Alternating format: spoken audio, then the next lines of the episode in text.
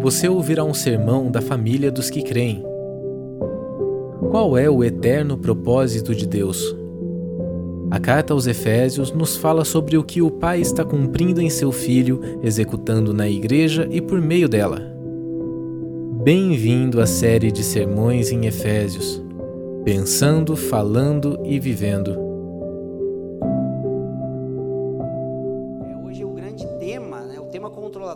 Mensagem que nós estamos buscando desenvolver é o combate cristão. Tá? Então vamos lá para Efésios, capítulo 6, verso 10, para a leitura do nosso texto de hoje. No demais, irmãos meus, fortalecei-vos no Senhor e na força do seu poder. Revesti-vos de toda a armadura de Deus, para que possais estar firmes contra as astutas ciladas do diabo. Porque não temos que lutar contra a carne e o sangue, mas sim contra os principados, contra as potestades, contra os príncipes das trevas deste século, contra as hostes espirituais da maldade, da maldade nos lugares celestiais. Portanto, tomai toda a armadura de Deus para que possais resistir no dia mau e, havendo feito tudo, ficar firmes. Estais, pois, firmes tendo cingido os vossos lombos com a verdade, vestida a couraça da justiça, e calçado os pés na preparação do evangelho da paz, tomando sobretudo o escudo da fé, com o qual podereis apagar todos os dardos inflamados do maligno. Tomai também o capacete da salvação e a espada do Espírito, que é a palavra de Deus, orando em todo o tempo com toda oração e súplica no Espírito e vigiando nisto com toda perseverança e súplica por todos os santos e por mim, para que me seja dada no abrir da minha boca a palavra com confiança para fazer notório o mistério do Evangelho, pelo qual sou embaixador em cadeias, para que possa falar dele livremente como me convém falar. Ora, para que vós também possais saber dos meus negócios e o que eu faço, Tíquico, amado irmão e fiel ministro no Senhor, vos informará de tudo, o qual vos enviei para o mesmo fim, para que saibais o nosso estado, e ele console os vossos corações. Paz seja com os irmãos, e o amor e fé da parte do Deus Pai e da, do nosso Senhor Jesus Cristo. A graça seja com todos os que amam o nosso Senhor Jesus Cristo em sinceridade. Amém. Então, hoje nós vamos falar sobre o combate cristão e as saudações finais na carta de Paulo. Ah, a carta, é, é, é, o, o, verso 10, ele começa assim, no demais. Então, continuidade, né? É sempre interessante a gente, a, a gente atentar para esse portanto, porém, no demais, porque sempre vai dar um aspecto de continuidade com aquilo que está sendo desenvolvido, né? É, e, e nós precisamos entender que, embora estejamos em paz com Deus, nós não estamos em paz com o mundo. Então, o combate cristão ele é oriundo da natureza da redenção. Nós precisamos entender como a redenção funciona para entender por que esse combate ele se torna necessário. O que é redenção?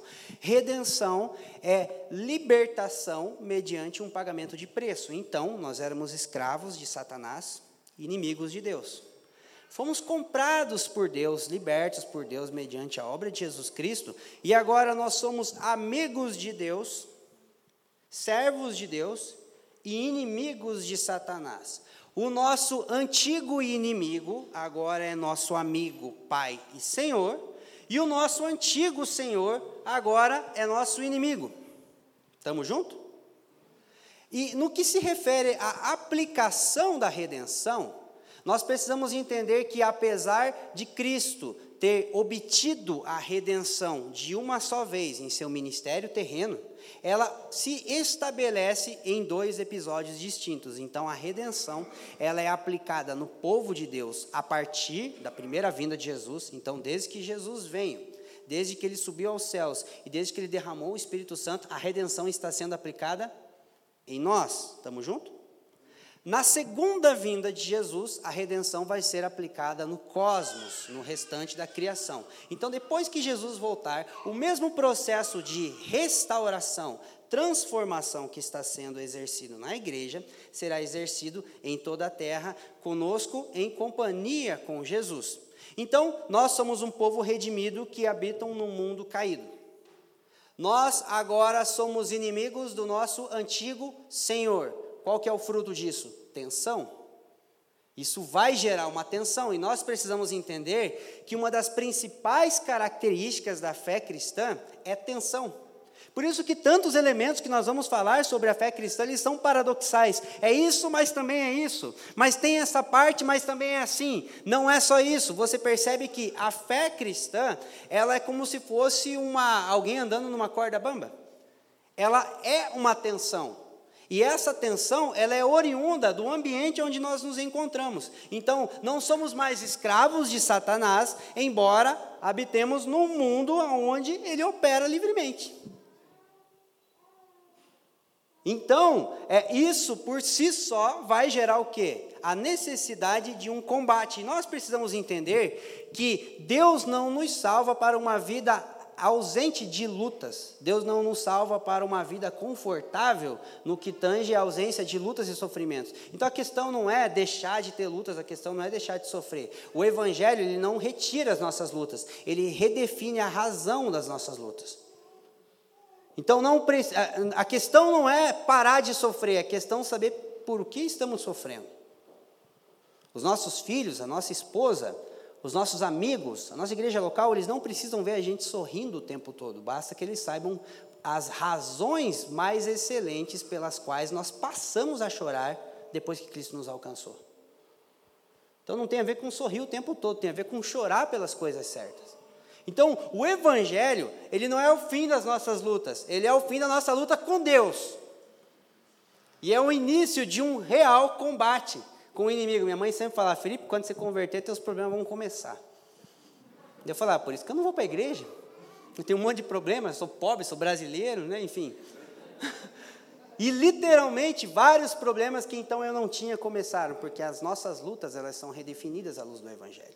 Então o Evangelho redefine as nossas relações com as pessoas e ele redefine as nossas lutas. Os nossos, os nossos antigos amigos, né? Satanás, mundo, a carne, agora são nossos inimigos e nós precisamos entender a necessidade desse combate. Estamos junto? Então tá, vamos lá, vamos avançar. É... Verso 10: No demais, irmãos meus, fortalecei-vos no Senhor, na força do seu poder, revesti-vos de toda a armadura de Deus. Então, fortalecei-vos revesti-vos. É, esses são as duas primeiras exortações do apóstolo Paulo, quando é, no, no que tange a questão do combate cristão. Fortalecimento no Senhor tem a ver com a nossa dependência de Deus para que possamos enfrentar as forças espirituais da maldade. É, então, é, fortalecer-se no Senhor tem a ver com reconhecer que nada podemos contra o diabo. Aquele negócio assim, depois que o cara vira crente, dá ordem para anjo, para demônio e tal, aquela coisa esquisita. Hoje a gente vai ter que combater algumas esquisitices também, porque esse texto, ele, ele, ele é bem mal compreendido. Então a tarefa de um pregador não é só apresentar é, o conteúdo correto do texto, mas é às vezes desconstruir alguns conceitos equivocados que foram sendo é, edificados até então. Então, eu e você nada podemos contra o diabo, amém? Nossa, se, se pegar só essa parte agora, vão achar que nós estamos virando satanista, né? Os memeiros de plantão aí, não salva isso em nome de Jesus. Mas, se fortalecendo no Senhor, nós tudo podemos.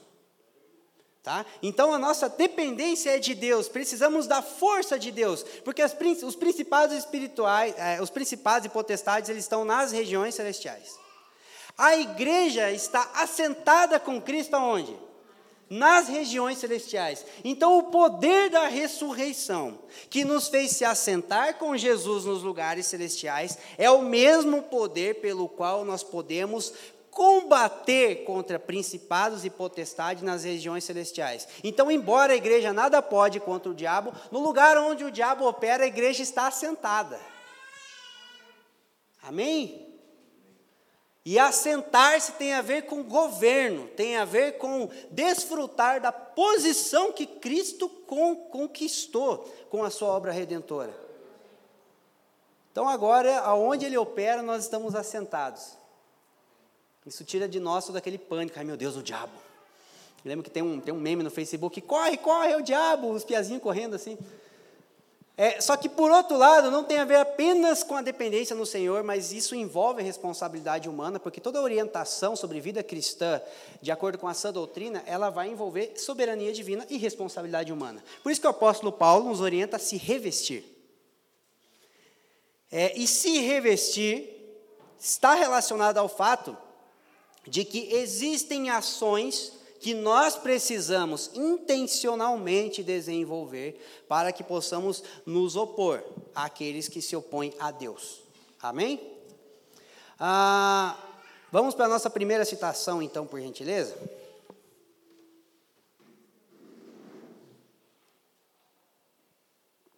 Teologia e café, que maravilha. Ah, reconhecer que precisamos ser fortalecidos no poder de Deus para que possamos resistir às forças do mal nos livrará da presunção de achar que por nós mesmos temos o poder efetivo contra o mal. Reconhecer que precisamos nos revestir da armadura de Deus nos livrará do medo e covardia resultante da ideia de que não há nada que podemos fazer a não ser fugir do diabo, porque na própria Bíblia diz que quem foge de quem ali é sujeitai-vos a Deus, resistir ao diabo e, e ele fugirá de vós. Né?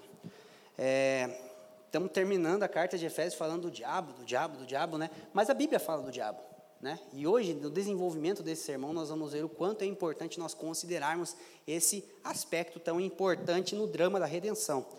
É, aí, logo em seguida, o apóstolo Paulo ele vai dizer assim no verso 12: Porque não temos que lutar contra a carne e o sangue, mas sim contra os principados, contra as potestades, contra os príncipes das trevas deste século contra as hostes espirituais das, da maldade nos lugares celestiais. E eu acredito que esse seja o verso mais importante é, para nós destacarmos hoje, é, porque em torno da compreensão desse versículo é, está relacionado a forma como nós nos engajamos com a sociedade.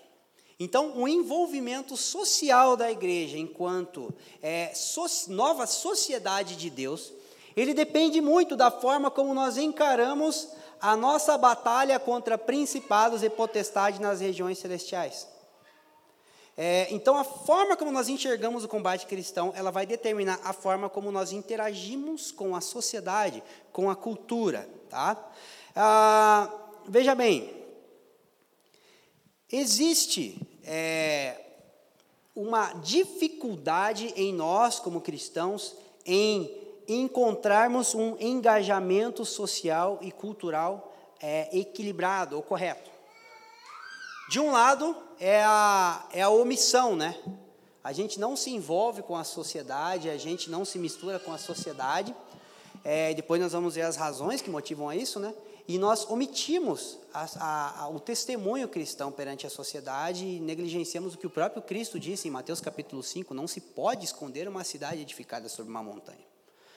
Só que do outro lado existe uma super, é, uma super adaptação à cultura, onde nós nos envolvemos tanto com a sociedade, de modo que a sociedade não sabe mais distinguir quem é a igreja, exceto quando a gente vai num culto.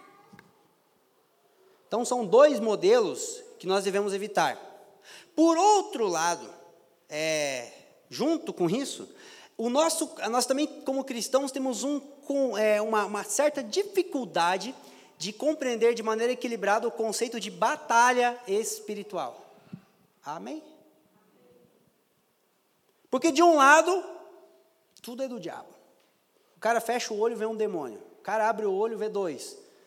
A galera fala que uma. A, a, a, a galera que fala que foi expulsa terça parte dos, do, do, dos anjos. Só, se a terça parte dos anjos virou demônio, sobrou dois terços de anjo que não caiu, né? Então por que, que a galera vê mais diabo do que anjo?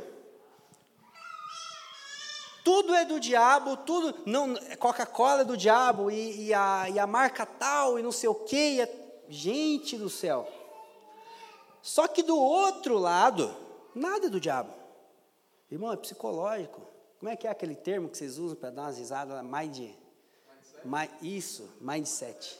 Tudo é mindset, tudo é, é, psicologia e tudo. E aí a gente reduz o evangelho a uma questão ética e cristã. A gente reduz o evangelho a uma filosofia. Então, quando a gente ignora a batalha espiritual, a gente reduz Cristo a um filósofo. E quando a gente superpotencializa a batalha espiritual, Jesus é um Ghostbuster, um caça-fantasma. Só que a gente precisa entender que a sociedade ela está separada de Deus, mas não significa que ela perdeu a inteligência. Daí quando ela olha para essas coisas, ela fala: gente, os crentes são muito burros. A galera é muito louca, é esquisito, não faz sentido. Então isso promove um testemunho distorcido do que de fato as Escrituras têm a dizer sobre Deus, sobre seu plano e sobre nós mesmos. Então, comprometer a nossa compreensão acerca de conceitos como engajamento social e batalha espiritual afeta a forma como as pessoas de fato nos veem. E será que a visão equivocada que os não cristãos têm sobre a igreja não é resultante do testemunho equivocado que nós prestamos sobre os não cristãos, sobre o que de fato é a igreja? Muito daquilo que nos entendem errado é porque nós nos apresentamos errado. Por isso que a carta de Paulo aos Efésios é essencial, porque ela é como se fosse a gênese da igreja. Ela é a nossa certidão de nascimento, ela fala da nossa identidade, e nós precisamos ter uma clareza da nossa identidade, vida e vocação, para que possamos prestar ao mundo né, um, um testemunho coerente. Só que uma coisa que nós precisamos entender é o seguinte: essa dicotomia, de um lado tudo é do diabo, do outro lado, não, nada é do diabo, é, é psicológico, é, é, é, só uma questão de princípios, é éticos, valores e tal. É, é, não é uma dicotomia nova. No contexto onde Paulo escreveu essa carta, para quem Paulo endereçou essa carta, é, no mundo antigo, na, na, no, na, na, Grécia antiga, no mundo que era dominado pela, pela, pelo pensamento grego, ah, havia essa dicotomia, porque de um lado tinha uma ênfase na religião grega, né, a mitologia grega, é, onde havia aquele conceito de que todos os acontecimentos da sociedade do cosmos eles ocorriam é, por questões dos deuses, era vontade dos deuses, era capricho dos deuses e não há nada que podia ser feito. Então havia muita superstição religiosa e pouco compromisso ético e moral, de sorte que nós, é, é, a, própria, a própria cidade de Éfeso, que adorava, que era devota a Diana, onde todos os elementos da cidade, inclusive a própria economia, era dependente da religião adiana, era uma religião completamente imoral. Então, como pode tanta religiosidade e tanta imoralidade? Nós vamos ver logo em seguida o porquê disso. Só que do outro lado havia uma ênfase filosófica muito grande, aonde é, vários pensadores gregos afirmavam que o homem era dono do seu próprio destino. Então, os deuses não afetam na nossa vida, eles não estão tão perto assim. Os deuses podem até existir, mas estão lá longe, lá, lá na casa de Zeus. Eles não têm muita influência, é você que define o teu destino. O teu amanhã pertence ao teu hoje, né? aquelas coisas todas, mas enfim. É, então, essa dicotomia, ela não é nova. É, a, a diferença é que, com o passar do tempo, ela foi se adaptando à forma de pensar é, cristã. Então, nós cristianizamos algumas dicotomias e hoje nós sofremos muito com elas. Porque, veja bem, os resultados né, desse desequilíbrio nos dias, nos dias atuais. Vamos falar primeiro né, de um extremo: o evangelho do tudo é do diabo. A primeira consequência dessa superpotencialização da ação do inimigo é que ela produz uma moralidade e uma ética fraca. Tem a ver com o que eu acabei de falar. Por quê? Porque a gente chama aquilo que era para ser chamado de falta de caráter, falta de transformação, falta de arrependimento, a gente chama de espírito de engano, espírito de infidelidade, espírito de preguiça, espírito de, de, de, prostituição. Obviamente que alguns termos desses são citados nas Escrituras, mas, pastor, não é eu, é um espírito de preguiça. Então põe a mão na minha cabeça, expulsa. Tem demônio que não sai, irmão. Tem um, tem um demônio chamado eu que não sai. Pode ficar na frente do espelho. Sai, sai, sai. O eu não vai sair. O eu só sai se você. Ninguém vai fazer isso, em nome de Jesus. Tá? Então tem demônio que não expulsa. O demônio chamado Adão, não redimido, não se expulsa, ele se crucifica. Então tem coisa que não é o diabo, tem coisa que é falta de vergonha na cara, tem coisa que é falta de caráter, tem coisa que é falta de arrependimento de evangelho em nossas vidas. Ai meu Deus do céu, não consigo ser um marido para Juliana por causa que o meu avô, ele era polonês, era linha dura e tal, e não fazia muita diferença a forma como ele tratava os cavalos e a minha, e a minha avó, e enfim. E... Aí a Juliana olha para mim e fala: se arrependa, você tem Bíblia em casa. Eu falo, nossa, é verdade, não tem demônio aqui, né? É só vir na pregação do pastor Leandro Alves. Está entendendo como é que tem coisas que é, a gente terceiriza? Não, não foi, era o diabo. E aí, se o diabo é culpado de tudo, nós não somos responsáveis por nada. E, então, onde toda a culpa é do diabo, nenhuma responsabilidade é do homem. E aí tem um pastor muito conhecido na igreja evangélica brasileira, que pode, ele é uma grande referência nessa questão de, é, de batalha espiritual e, e, e, e, cura da alma e tudo mais, porque ele, ao meu ver, é uma das pessoas mais equilibradas, pastor Marcos Souza Borges, o Cote, que mora aqui em Almirante Tamandaré, ele diz assim, Quanto ao processo de transformação do cristão, 10% é maldição hereditária, 10% é demônio e o restante é questão de reeducação. Não é uma fala de alguém que não crê nisso, é uma fala de alguém que ensina sobre isso. Ele fala, cara, um pouquinho é demônio, um pouquinho é maldição e o restante é metanoia. É evangelho. Glória a Deus pela vida do Cote, amém? Tá. Aí tem o outro lado, né? Ah, tá, também tem, tem, um, tem um outro problema, né? Eu falei da questão, da questão moral, da questão ética, mas é, ele também produz uma interação social irrelevante e até mesmo absurda, né? Porque é, eu não, não vou na faculdade, porque faculdade é do diabo. Se eu for lá, me desviar. Eu nem voto, porque o governo é do demônio. É, e aí, só que assim, gente, é, não existe o diabo encarnado. Calma. Pode ser que algumas pessoas estejam sendo influenciadas, mas o Bolsonaro e o Lula estão longe de conseguir ser o anticristo. Fica tranquilo. É verdade. Aí a pessoa não, não, não, não, não, não aprecia uma obra de arte, não ouve uma música, é, não assiste nada, não sai de casa porque tudo é do diabo. Né? Então, é, e aí a, o mundo olha para nós e fala: gente, que isso? O Elon Musk podia levar vocês para Marte, então, já que vocês não querem a Terra. Né? Então, é uma moral e ética fraca por conta da questão de transferência de responsabilidade. Então, culpa é do diabo e tudo é do diabo. Né? Isso vai promover também uma interação social irrelevante e incoerente. Né? Ah, mas seguindo, do outro lado, nós temos o evangelho da psicologia, que ele produz uma fé completamente humanista. Então, tudo depende de você. Não, negócio de demônio. Demônio foi vencido. O diabo foi vencido. Mas o Lago de Fogo ainda não foi inaugurado. Hã? Verdade, ele não está lá ainda, calma. Ele foi neutralizado, mas ainda não foi destruído. É, e aí tudo é uma questão de psicologia, tudo é uma questão da sua emoção, tudo é uma questão de você ir lá e ver o teu passado. E é tudo bem, existe uma parte que é importante nisso, mas a gente não pode desconsiderar os ardis de Satanás.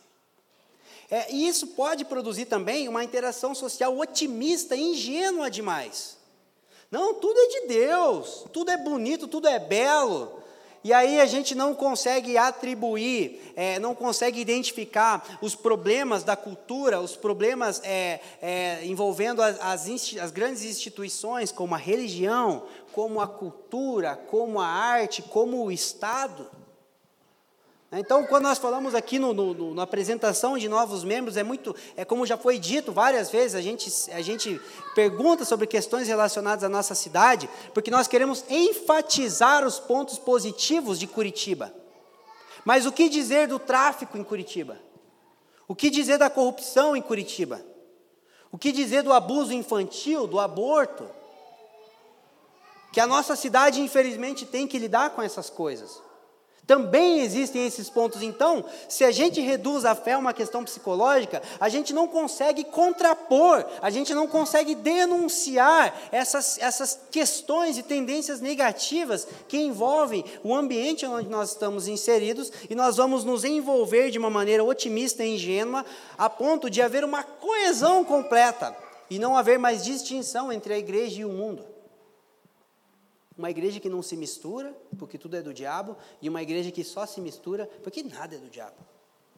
São dois extremos que nós precisamos, como igreja, evitar. E aí o apóstolo Paulo ele vai trazer né, essa questão relacionada a, a com quem é a nossa luta e com quem não é. Primeiro ele começa dizendo com quem não é. A nossa luta não é contra carne e sangue. Ou seja, a nossa luta não é contra pessoas e a nossa luta não é contra a matéria. Paulo não está falando da luta contra a carne, que ele vai mencionar lá em Romanos, por exemplo. Não é isso. Nós lutamos contra a carne, a natureza ainda não redimida, mas a nossa luta não é contra a carne e sangue, significa que a nossa luta não é contra a matéria. Então a matéria, o cosmos, a criação em si, ela por si só é boa. Então tudo que Deus fez é bom, mas nem tudo aquilo que o homem fez com aquilo que Deus fez é bom. E é isso que nós precisamos atentar. Crer que tudo que Deus fez é bom nos impede de demonizar a criação. Crer que o homem fez coisas ruins com aquilo que Deus chamou de bom nos impede de divinizar a criação. Não atribuímos é, maldade absoluta e não atribuímos divindade absoluta à criação. Aí o apóstolo Paulo vai dizer: Mas a nossa luta é contra principados e potestades que nas escrituras, né, no conceito, tanto no conceito antigo quanto no conceito atual, é, é, é, são instituições, formas de pensamento que, de maneira sistemática, de maneira inteligente, de maneira poderosa, ela, ela, influencia, ela influencia o ambiente onde ela está estabelecida. Então, está falando de sistemas. Só que esse mesmo termo principado e potestade é, é feito, é, ele é usado para falar sobre institui instituições humanas nas escrituras. Como o próprio Paulo vai falar em Romanos 13 sobre se submeter ao governo, né? Então, ali também é usado a questão de principado. Principado do governo, poder do governo. Principado tem a ver com poder. Potestade tem a ver com poder, com instituições. Mas a gente não pode achar que aqui Paulo está falando apenas sobre as questões de instituições é, é, do Estado, da política, da economia, da cultura, porque ele mesmo vai dizer nas regiões celestiais. Então não está se referindo às instituições humanas, porém, tudo que Deus faz é por meio da encarnação. Só que tudo que o diabo faz é por meio da encarnação, por meio da persuasão. Então, a forma como esses principados e potestades interagem é afetando, influenciando essas instituições relacionadas à religião, relacionadas à economia, à educação, à cultura, ao Estado. Então, as instituições humanas por si só não são o alvo da nossa luta, mas por estarem sendo influenciadas por principados e potestades, elas passam a ser o alvo da nossa denúncia. E nós, como cristãos, precisamos entender que a nossa luta é contra principados e potestades, embora muitas vezes tenhamos que denunciar a falência dessas instituições por estarem sendo influenciadas por principados e potestades nas regiões celestiais. E a partir disso nós conseguimos discernir o que confirmar como boa criação de Deus e o que reprovar como algo que o inimigo perverteu. Então, em certo sentido, é, nós precisamos entender que elas são poderosas, porque o apóstolo Paulo não nos estaria, é, não, não estaria nos encorajando a se preparar para uma guerra se esses poderes fossem inofensivos. Nós não podemos ignorar que são poderes que influenciam culturas, que influenciam o curso de civilizações inteiras. Guerras são travadas, formas de pensamento são estabelecidas. Cativeiros de pobreza, de miséria, são perpetuados durante gerações inteiras, durante séculos e séculos, e nós não podemos achar que elas não são poderosas. E elas também são malignas, Porque o próprio Paulo vai dizer sobre hostes espirituais da maldade. Elas não estão de brincadeira, elas estão trabalhando de maneira sistemática, de maneira intencional, progressiva, organizada, para destruir o homem que é a imagem de Deus e a criação que é a obra-prima de Deus. Então não há nenhuma possibilidade de amizade, não há nenhuma possibilidade de reconciliação. E por último, elas também são astutas. Porque Paulo diz sobre nós, é, para que nós possamos estar firmes contra as ciladas do diabo. Então, o fato de ser astuta quer dizer que ela é sutil. E esse é o grande problema, porque muitas coisas que nós podemos chamar de boas, muitas coisas que nós podemos achar que são inofensivas. Só que na Bíblia, em Gênesis, nós vemos uma serpente em Apocalipse nós vemos um dragão, então o diabo nunca chega mostrando a sua cara já de fato. O que há 30 anos atrás, na nossa, nas nossas principais emissoras de TV aberta, era um homem afeminado, há 10, há 15 anos atrás foi um beijo gay na última cena da novela. E hoje se tornou uma propagação comum. O homossexualismo era abominação, tornou-se comum, hoje é normal. A pedofilia era uma abominação, hoje é comum. O que será da pedofilia daqui 15 a 20 anos? As universidades foram fundadas principalmente por pensadores, teólogos e ministros do Evangelho. E hoje, elas são os lugares onde a gente tem medo de enviar os nossos filhos. Elas se tornaram o berço, o útero das grandes filosofias que estão corrompendo a sociedade. Mas foi progressivo. Se tem uma coisa que o diabo não tem em relação a isso, é pressa. Ele vai inserindo termos, ideias, na nossa cultura, na nossa forma de viver. Não se sabe, não está escrito na Bíblia quanto tempo entre pode comer, não vai morrer, até Eva de fato comer. Então, é, nós precisamos entender que tem coisa, é, por um lado, né, não dá para achar que tudo é do diabo. Mas do outro lado, nós precisamos entender que tem coisa que é do diabo sim. E nós precisamos ser crente. Então, tomar Coca-Cola, irmão, não é do diabo. Mas ser viciado em Coca-Cola é do diabo. Internet não é do capeta. Usar internet para ver pornografia é Rede social não desvia ninguém. Colocar rede social em detrimento da nossa vida de oração e estudo da palavra é do diabo. Riquezas por si só não são do diabo.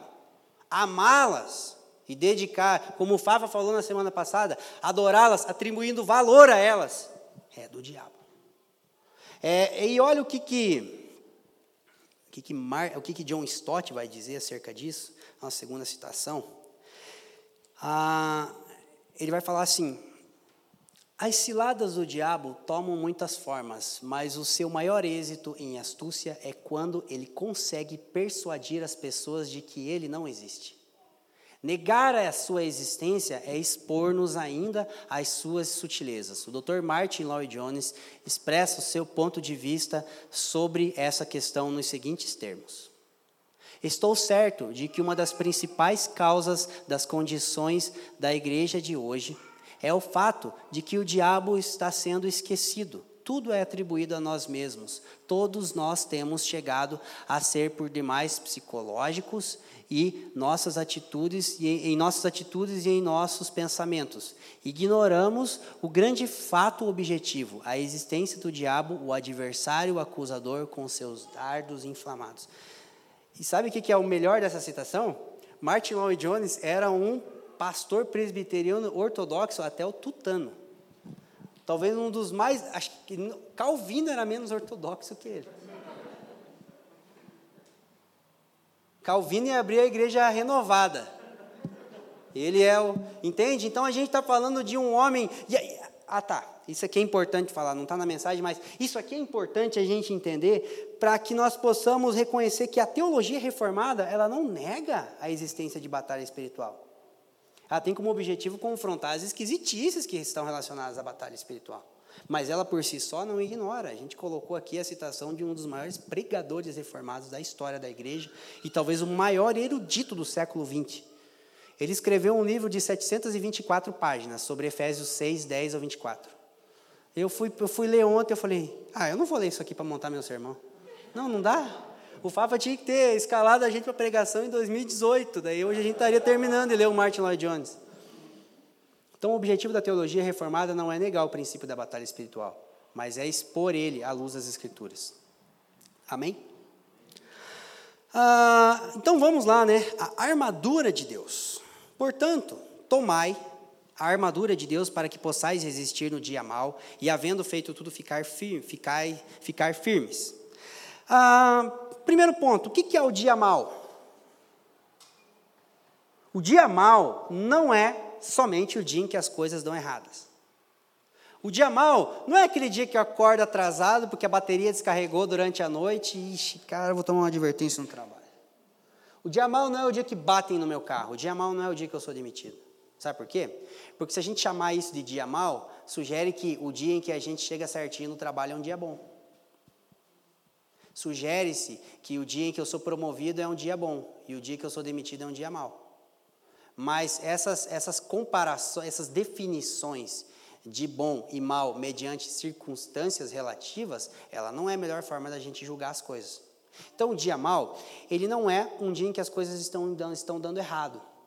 Ele não é os dias em que as coisas, não é um dia em que as coisas estão é, sendo difíceis para nós. O dia mal é um dia aonde um momento da nossa vida, né, uma circunstância aonde nós estaremos mais suscetíveis a pensar de acordo com valores alheios ao que o Espírito Santo tem a propor para nós. O dia mal é quando nós vamos ser tentados a pensar segundo o príncipe deste mundo e não com, de acordo com o Espírito Santo. E pode ser que isso ocorra num dos dias mais felizes da sua vida. Está entendendo? É porque senão a gente vai achar que dia mal é quando eu sou demitido do, é, do trabalho, é, que era um trabalho que estava sugando 42 horas do meu dia, não estava tendo tempo para a esposa, para os filhos, para a igreja, e eu sou demitido. É um dia mal. Aí, quando eu sou promovido para ganhar dois mil reais a mais, mas eu trabalhava oito horas, agora eu vou ter que trabalhar 15. Morar a, a, a, duas horas da minha comunidade de fé. Não vou ver meus filhos, não vou ver minha esposa. É, mas eu fui promovido, é um dia bom. Quem sabe o dia mal não foi o dia bom. E o dia bom não foi o dia mal. Está vendo como é que é relativo? Porque nós precisamos entender o seguinte: é que, principalmente nos evangelhos, né, Jesus ele vai falar sobre, é, vai, vai haver várias histórias de possessão demoníaca, né, o, o gadareno, o, a, aqueles, a, aquelas pessoas que ficavam endemoniadas, né, quando, quando Jesus é, estava perante elas expulsava esse demônio delas, não somente Jesus, mas os apóstolos, mas nós precisamos entender que o cristão, nós não, a questão não é se a gente fica endemoniado ou não. Porque a gente olha para o gadareno, mas a gente não olha para abre aspas, o endemoniamento de Pedro em Mateus 16. Aonde ele não ficou, ah, Jesus, filho do Deus vivo, mas ele pensou sobre a obra de Jesus de uma forma diabólica, a ponto do amigo dele ter que olhar para ele e dizer: arreda de Satanás. Então a questão não é se a gente está encapetado ou não. Será que tem demônio em mim? Ai meu Deus, que medo do pastor orar por mim. Não vou fechar o olho. Porque muitos não estão possessos, mas estão sendo influenciados.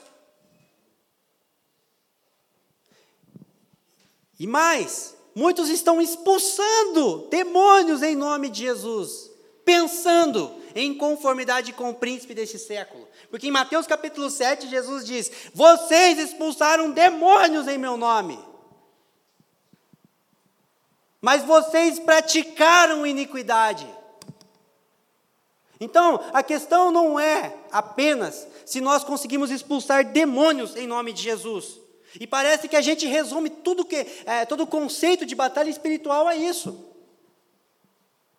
Mas muitas vezes nós não atentamos para o fato de que uma das principais batalhas que está sendo travada nesse momento é na nossa mente, é na nossa forma de pensar, de enxergar o mundo, de enxergar as coisas.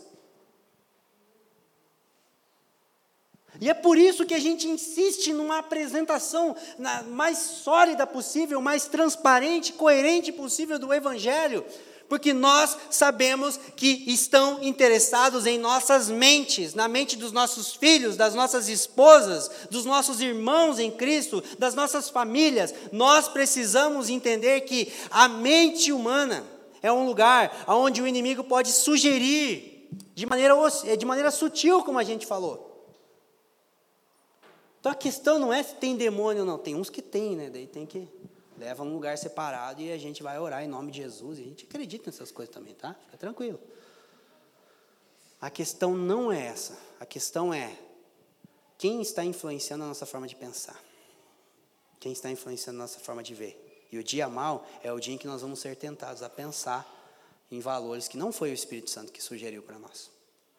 E talvez a melhor forma de Jesus nos proteger é olhar para nós e dizer: arreda-te, Satanás.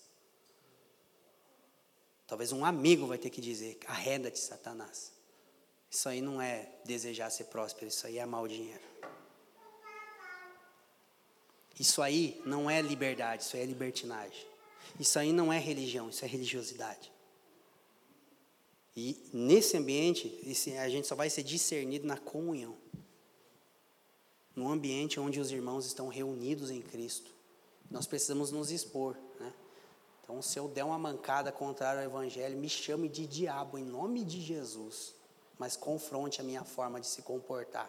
Assim como eu já fui chamado algumas vezes pelos meus pastores, talvez não nesse termo, e eu já estou bem por causa deles, né? Pastor Leandro Alves. Ele é o que mais tem trabalho com a família Bartosés ultimamente.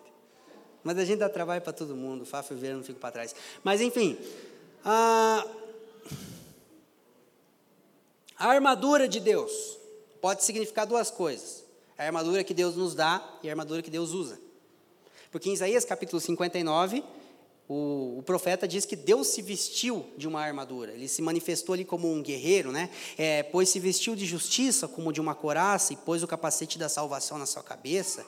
E por vestidura, pôs sobre si veste de vingança, cobriu-se de zelo como um manto. Isaías 59, 17, para quem está anotando. Então, é a armadura que Deus usa e a armadura que Deus nos dá. Então, vamos interpretar das duas formas, né? É sempre bom olhar os dois lados. É a armadura que Deus nos dá, ou seja, só podemos ser fortalecidos se Deus nos fortalecer. Amém? A armadura que Deus usa. Nós precisamos lutar contra principados e potestades no espírito em que Deus lutaria. E é interessante, depois nós vamos ver que esses, essas características, elas são virtudes, elas são ações. Couraça da justiça, manto da verdade, escudo da fé. Então não tem a ver com declarações ousadas, gritos, atos esquisitos, coisas desse tipo, sabe? Tipo, pode fazer o ato profético que for. Mas, de acordo com o nosso estudo de Efésios, talvez o maior ato profético que nós podemos prestar para uma sociedade é um marido amando uma esposa, a esposa amando o marido. É o pai amando o filho, é o filho honrando o pai. Esse ato profético parece que ninguém quer fazer, né? Porque não é só um momento, é uma vida. Então não tem a ver com ações específicas, tem a ver com se apropriar de virtudes. É, um cristão que não está se tornando semelhante a Deus no que se refere ao seu caráter e retidão, nada pode contra o inimigo, ainda que invoque com os mais altos gritos o nome de Jesus. Pode gritar, sai capeta, diabo, Satanás, nome de Jesus. Se nós não estamos empenhados em nos tornar semelhantes a Jesus, nós não nada podemos contra o inimigo, porque a armadura que Deus usa é basicamente a revelação de quem ele é. É a manifestação da sua justiça, é a manifestação da sua verdade, da sua retidão, do seu zelo. Então, se revestir da armadura de Deus é basicamente se opor a principais e potestades, não mediante a nossa força, tá? mas é como Deus lutaria, como Deus iria se opor. Ah, E é interessante também considerar que o foco de Paulo aqui não é na ação do diabo. Porque hoje em dia tem aquela ideia de que, ah, cara, parece que quer saber até o Facebook que o diabo usa. Nome, o que faz, aonde. Não estou, é, é, de certa forma, descartando pessoas que foram levantadas por Deus para trazer mais clareza sobre esse assunto.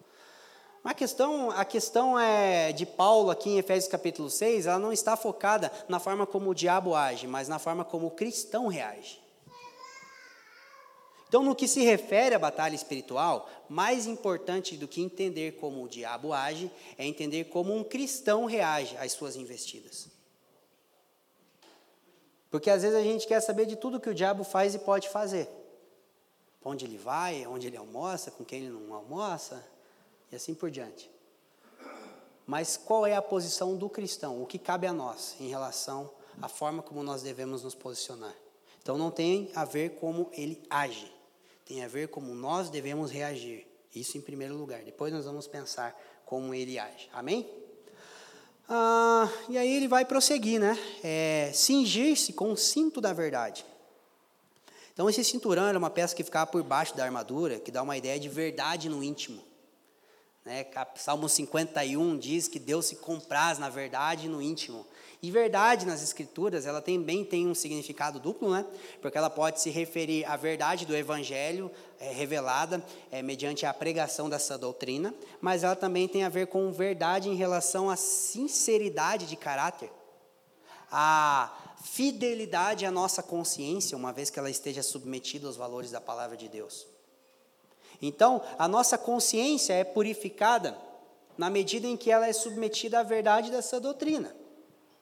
E nós nos tornamos pessoas verdadeiras, pessoas sinceras, sem sermos pessoas corrompidas, na medida em que nós somos fiéis a uma consciência que é submetida à palavra de Deus. Então, pode se aplicar nos dois, é, nos dois elementos, tanto a verdade como questão de retidão de caráter, quanto a verdade é, enquanto é, essa doutrina. E, e era interessante que quando um soldado ele se cingia, ele ficava mais firme, ele ficava mais ereto. Isso promovia uma posição de maior ousadia na batalha. E ninguém para alguém que está sendo fiel à verdade do evangelho e está submetido à sua consciência, uma vez que ela é fiel aos valores do reino de Deus. Isso produz em nós o que? Ousadia. É, prosseguindo, depois nós temos a couraça da justiça, a justiça que se refere tanto à justiça do Evangelho quanto à integridade de caráter, né? Também tem dois sentidos. Somos protegidos com a certeza de que temos um relacionamento justo com Deus mediante a obra de Jesus. Né? E ao mesmo tempo somos protegidos mediante a convicção de que nós temos, de que não somos pessoas parciais, de que não iremos vender nossos valores. É, logo em seguida, né, calçar os pés com a preparação do Evangelho da paz. Muito conhecida essa mensagem, até porque Isaías também vai falar conformosos são os pés daqueles que anunciam boas novas, mas essa, essa, esse termo ele também pode ter um duplo sentido na nossa forma de interpretar, porque está relacionado sim a pregar o Evangelho onde nós formos. E isso é importante é, enfatizar, que onde é que se vai de, de calçado? Qualquer lugar, menos quando, sei lá, quando você está tomando banho, quando está dormindo. Não durmo de tênis, né? É, mas é pregar o evangelho aonde você for, e não só no dia em que vai ter grupo de evangelismo.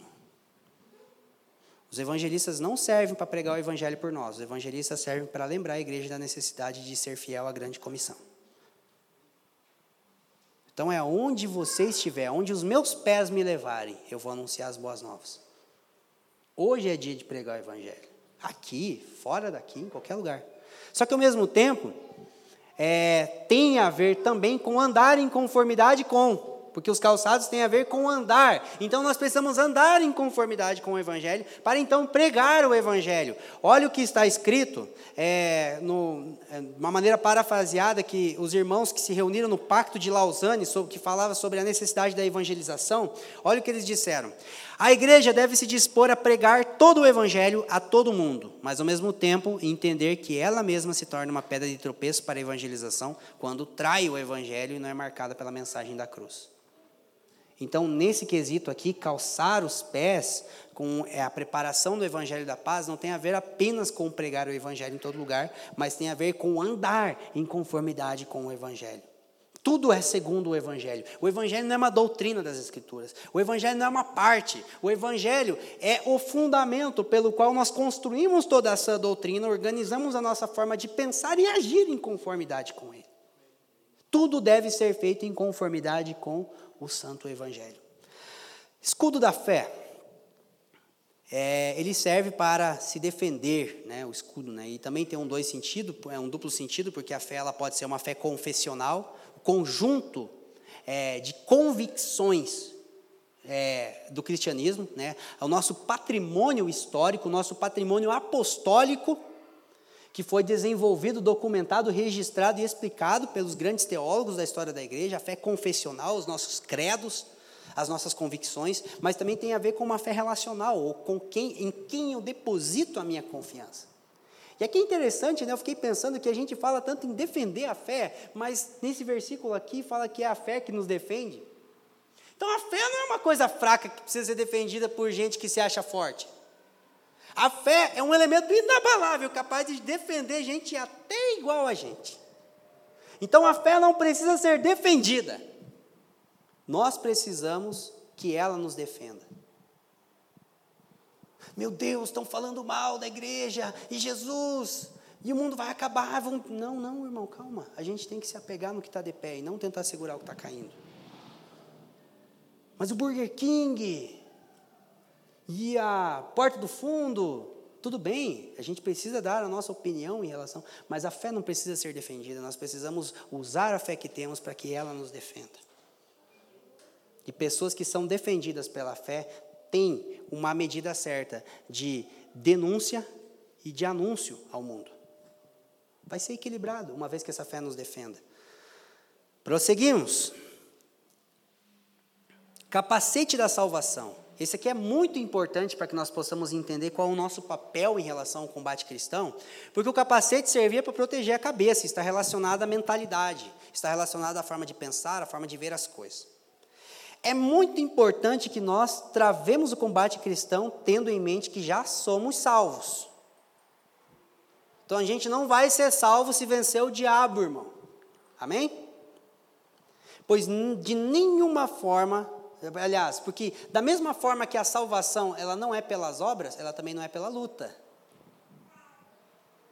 Então, o soldado cristão, o combate cristão é travado à luz de que nós já fomos salvos. O capacete da salvação protege a nossa forma de pensar. Eu encaro o mundo, eu encaro a vida, à luz de alguém que já não mais precisa se salvar. Então, é, vamos para a nossa sétima citação, por gentileza, que eu acho que muitas vezes a, a, a gente Talvez não aqui, mas em vários outros contextos, eu, eu, eu, já pude ver aquela ideia de que, tipo assim, parece que o diabo ainda tem poder de destruir a igreja, cara. Gente, não, mas o, o diabo. Não, calma. A igreja vai acabar quando Jesus sair do trono. A igreja é para sempre. Amém? Embora as investidas do império das trevas possam afetar o desenvolvimento da aplicação da salvação nos cristãos, retardar e macular a pregação do testemunho do evangelho, ela jamais poderá comprometer a salvação daqueles cuja vida está oculta em Cristo. Tal fato nos intima a olhar o mundo com uma perspectiva de alguém que já foi salvo e por isso pode combater com segurança. E não mais pela ótica de alguém que será salvo caso vença o combate é, caso vença mediante o desempenho no combate. Ou seja, nós não somos salvos pelo combate, nós fomos salvos para o combate. Nós não somos salvos pela nossa luta, nós somos salvos para que travemos a nossa luta, então. Amém? A espada do Espírito, que é a palavra de Deus, em nome de Jesus, não é esse livro aqui, embora é um livro muito importante, mas a, o livro em si não é espada. Tipo, tira a tua espada, põe tua espada é um fato curioso, mas eu tinha 13 anos de idade e eu não era cristão, me converti com 16. O primeiro cigarro de maconha que eu fui fumar, eu peguei uma folha da Bíblia. Só que eu não queria pecar contra Deus, aí eu peguei aquela folha do meio, que fica entre Mateus e Malaquias. Porque eu achava que se eu não pegasse aquela era mais leve o problema. Não, porque a, é a espada de Deus, eu não posso. Daí eu fumei um baseado com aquela folha do meio ali. Não sei se até agora acharam se está faltando uma folha ou não. Tamanha é a nossa esquisitice. Porque o livro em si de nada vale. Porque é a espada no espírito. E essa espada, talvez de todos os elementos da armadura do cristão, ela é a única que ela pode ser ofensiva quanto defensiva. Porque ela é ofensiva na medida em que você prega o Evangelho, na medida em que você instrui pessoas. A pregação do Evangelho, o ensino das Escrituras, ele, ele dá olhos, ele dá vista aos cegos, ele ressuscita os mortos, liberta os cativos. Só que, por outro lado, ela também é defensiva, porque quando Jesus foi tentado no deserto, ele respondeu às tentações de Satanás citando a Bíblia. Não só de pão viverá o homem, Adorarás somente um Deus. Não tentarás o Senhor teu Deus. Todas as citações de Deuteronômio. Então Jesus lia a Bíblia e sabia quando usar. Então nós precisamos ser pessoas que têm uma linguagem bíblica. Não apenas um vocabulário bíblico para mostrar que a gente lê bastante a Bíblia, mas uma linguagem bíblica, a fim de que as pessoas possam ver que o que vale mais é o que a Bíblia diz e não o que nós temos a dizer. Faz efeito sim acordar e abençoar os nossos filhos, a nossa esposa. Isso é uma coisa que o pastor Leandro Alves tem me ensinado já há tanto tempo. Felipe, abençoa seus filhos. Põe a mão na barriga da Ju. De dois em dois anos, estou pondo a mão na barriga dela, né? Mas... 2017, 2019, 2021. Estou abençoando os filhos lá já. É a bênção sacerdotal da casa. Põe a mão na barriga da Ju. Abençoe tua esposa, ore pelos seus filhos, declare palavras de bênção. Da mesma forma, quando nós formos tentados, quando nós recebemos sugestões contrárias à palavra de Deus, mas o que, que a Bíblia diz sobre isso? Por isso que quando eu estou trabalhando, ultimamente eu tenho trabalhado bastante, às vezes não tenho tempo é, como eu queria de parar e ler o livro. Aí o meu pregador favorito é o Cid Moreira. Eu fico lá. Livro de Efésios, capítulo 1. Não, porque eu preciso, eu preciso memorizar esse livro para saber o que dizer para minha mente, para minha alma, quando ela for tentada a pensar uma coisa que Deus não pensaria. Olha o que o salmista diz no Salmo 103: bendiga a minha alma ao Senhor. Ele está falando com a própria alma. Jesus falou com o diabo. Gente, não é pretexto para sair aqui falando consigo mesmo, esquisitice e tal, mas é saber quais são as verdades que nos fundamentam e quais, quais são verdades que nós, nós precisamos nos agarrar quando formos tentados a nos desviarmos delas. Hebreus 2:1 Importa que nos apeguemos com ainda mais firmeza às verdades já ouvidas para que jamais nos desviemos delas. Então essa espada ela precisa ser defensiva, ela precisa ser ofensiva, amém? Orando em todo o tempo. E aí Paulo ele vai trazer, né, três aspectos da oração cristã aqui que está lá, né, é, no verso 18, orando em todo tempo com toda oração e súplica no Espírito, e vigiando nisso com toda perseverança e súplica por todos os santos, e por mim, para que me seja dado abrir a, boca, a palavra com confiança e fazer notório o mistério de Cristo. A, a oração em todo tempo é um sinal de dependência. A oração, ela faz com que a boa teologia transite da mente para o coração e do coração para a prática. Não pegue esse conselho que eu estou dando agora como algo isolado, mas às vezes o que vai mudar a nossa forma de enxergar o mundo e o que vai mudar as nossas práticas não é ler mais um livro, é orar mais sobre aquilo que a gente já aprendeu. Qual que é a próxima mensagem do domingo que vem? Quem que é o próximo pregador que eu vou ouvir no YouTube? Qual que é o próximo livro? Calma. Nós precisamos ser aprendizes de teologia e não consumidores de literatura. É diferente. Ontem mesmo, eu, eu fiquei a semana toda, né, bem corrido, não estava conseguindo parar o tempo que eu queria para preparar o sermão. Daí, eu, cara, vou trabalhar a semana inteira, até mais tarde, mas sabadão é, é para isso. A hora que eu fui parar para, sabe, para ter aquele tempo assim de preparar melhor, eu lembrei de George Miller, e na sua biografia diz que ele dizia assim: é melhor orar uma hora e trabalhar quatro do que trabalhar cinco horas. Rende mais, é mais proveitoso. Então nós precisamos entender que a oração precisa ser um elemento que permeia a nossa vida o tempo todo. Separar tempo para orar, mas orar em todo o tempo. E agora, gente, tem máscara. Eu amo a máscara por causa disso. Dá para orar na fila do mercado. Dá para orar no carro, porque antigamente a galera está falando sozinho, ele já é meio esquisito, né? Não, agora de máscara dá para orar. Abençoa essa mulher que está aqui no caixa. Deus tem uma palavra que eu possa falar com ela, em nome de Jesus. A gente fica orando o dia inteiro. Né? a oração em todo o tempo é um sinal de dependência. A oração por todos os santos é um sinal de visão ampla. Porque no combate nós temos a tendência de olhar só para nós mesmos. Por isso que nós precisamos orar por todos os santos. Porque às vezes o dia mal, ele pode ser um elemento para potencializar o nosso egoísmo. Não, porque Fafa, você não sabe o que, é, é, é, trabalhar tanto tempo, mas você não sabe o que, é, é isso. Você não, não, calma. Calma, irmão. Pedro já disse que as vossas tribulações estão se cumprindo em toda a irmandade, em toda a terra. Orar por todos os santos nos lembra de que a gente não está sozinho na luta. O problema não é só com você. Né? Nos livra desse egoísmo?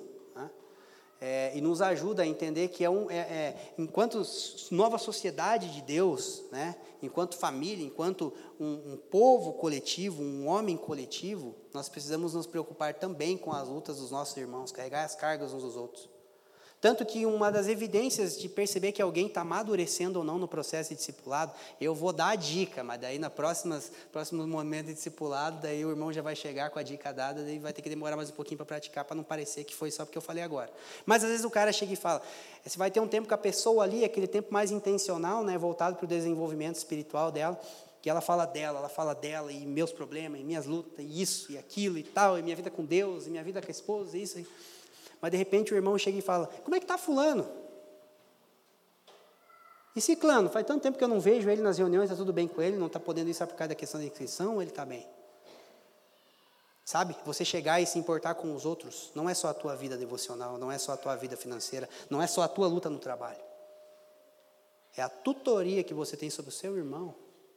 Isso vai ampliar nossas visões e vai nos livrar de olhar só para o nosso próprio ego, enquanto estamos inseridos num combate que não é fácil, mas que já está vencido, em nome de Jesus. É, e por último, né, a oração como um sinal de humildade, a oração pela pregação do Evangelho. Gente, eu, eu fiquei, fiquei emocionado quando eu prestei atenção nisso, porque parece que, parece não, Paulo, depois de pregar, depois de ensinar, depois de deixar um dos registros mais sublimes da história da igreja, da apresentação do Evangelho, ele pede oração. Ora por mim, irmão. Ele não pediu palmas, ele pediu oração. Um dos documentos mais profundos da história da igreja, e o próprio apóstolo Paulo, depois de dizer tudo isso, orem por mim, para que quando eu abrir a boca, Deus possa tornar conhecido o mistério do Evangelho. Porque se Deus não fazer alguma coisa enquanto eu prego, até isso que eu acabei de escrever para vocês não vai ter sentido. Então a carta de Paulo aos Efésios só faz sentido para nós, ela só é profunda, com uma espada cortante em nossos corações, porque enquanto nós expomos o que Paulo escreveu, Deus torna conhecido o mistério de Cristo. A citação número 8, por gentileza. Paulo termina uma das exposições mais sublimes e talvez um dos registros mais importantes da história da igreja, pedindo a oração dos santos. Isso revela a profunda dependência que temos de Deus para a eficácia da pregação do Evangelho. Se Deus não operar eficazmente na revelação do mistério de Cristo, por mais profundo que o nosso discurso possa ser em questões de intelectualidade e oratória, ele ainda permanecerá sendo incapaz de ser instrumento para a abertura dos olhos dos cegos, libertação do, dos cativos e transformação dos homens homens. Mas, se Deus aperfeiçoar o seu poder em nossa fraqueza, seremos agraciados com Ele em participar da revelação e desenvolvimento do seu eterno plano de redenção e construir com Ele algo que durará para a eternidade. Já parou para pensar que se Deus ilumina o que está sendo feito agora nessa manhã, se Deus torna conhecido o mistério de Cristo enquanto eu estou falando, a gente está construindo aqui uma coisa que é eterna. Já parou para pensar que o que a gente está construindo aqui, daqui sei lá quantos bilhões de anos, a gente vai usufruir daquilo que está sendo edificado agora? Eu fico perplexo quando eu penso nisso, cara. Nós somos dependentes de Deus porque sem Ele nada podemos fazer. Mas uma vez que Deus opera em nós, o que fazemos permanece. Uau! É, e aí, por último, né? Saudações finais, o apóstolo Paulo, ele revela também a sua motivação, a, a, sua intenção relacional para com os irmãos, porque ele diz assim: Eu vou enviar o meu irmão e fiel ministro no Senhor. Ele vai entregar essa carta para vocês, porque Paulo estava preso em Roma, acorrentado a um soldado romano numa prisão domiciliar. Provavelmente estava olhando para a armadura do soldado enquanto estava escrevendo o que acabou de escrever. E aí ele diz assim: Eu vou enviar o irmão para enviar a carta, mas eu também quero falar, eu quero que ele conte para vocês como é que eu estou. Eu quero que ele fale de mim para vocês, para que vocês sejam confortados. Então você percebe que a intenção de Paulo, ao expor esse conteúdo de, de Efésios, não é apenas é, apresentar uma instrução, mas é fortalecer uma relação. E, e, eu acredito que, com base em todo esse, essa, esse conhecimento da nossa identidade como igreja, que nós estamos recebendo nessas últimas semanas, com tudo que já foi edificado até agora, nós temos a oportunidade de fortalecer as relações, a comunhão em torno do nome de Cristo Jesus. Essa instrução ela não vai abençoar apenas as nossas casas, ela vai nos unir cada vez mais como igreja, nós vamos perseverar em unidade, um grande tema que é citado em Efésios. Há uma, como o Fábio falou no início, há uma proposta relacional por trás de tudo isso. Instrução para o fortalecimento das nossas relações à luz do Evangelho. E por último, Paulo vai terminar da mesma forma que começou, né? É, ele termina orando pelos irmãos. Oração é um tema recorrente em Efésios. Ele diz assim: Paz seja com todos os irmãos, e amor com fé da parte de Deus Pai e do nosso Senhor Jesus Cristo. A graça seja com todos os que amam nosso Senhor Jesus Cristo em sinceridade. A graça e a paz são elementos que Paulo usa na sua saudação nisso da carta. Graça e paz vos sejam dadas em Cristo Jesus, né? É, Pedro diz: graça e paz vos sejam multiplicadas no conhecimento de Jesus. E aqui, o apóstolo Paulo lhe conclui essa carta dizendo: graça e paz sejam dadas a todos aqueles que amam sinceramente o Senhor. Não significa que a graça e a paz estejam sendo destinadas apenas por um, apenas por um grupo específico. Mas somente aqueles que, em resposta ao Evangelho, amam o Senhor, usufruem dos benefícios da graça e da paz. Então, que a, a, a luz de todo, de todo esse entendimento, a luz de toda essa exposição que foi trabalhada nessas semanas, que o amor de Cristo cresça em nossos corações, conforme Filipenses 1,9 e que na medida em que nós amamos o Senhor e a sua igreja, nós possamos experimentar de paz perene sobre as nossas vidas, de graça abundante. Em todas as áreas da nossa vida, uma vez que há uma vida, um todo, há uma só família, um só corpo, um só espírito. Então, é, não é apenas um cumprimento, não é apenas uma saudação, é uma bênção, da qual nós que amamos o Senhor, através do seu Espírito, nós podemos desfrutar. Obrigado por nos ouvir. A Família dos que Creem é uma igreja local em Curitiba comprometida com o Evangelho e a vida em comunidade. Para nos conhecer melhor e manter contato, acesse famíliadosquecreem.com.br.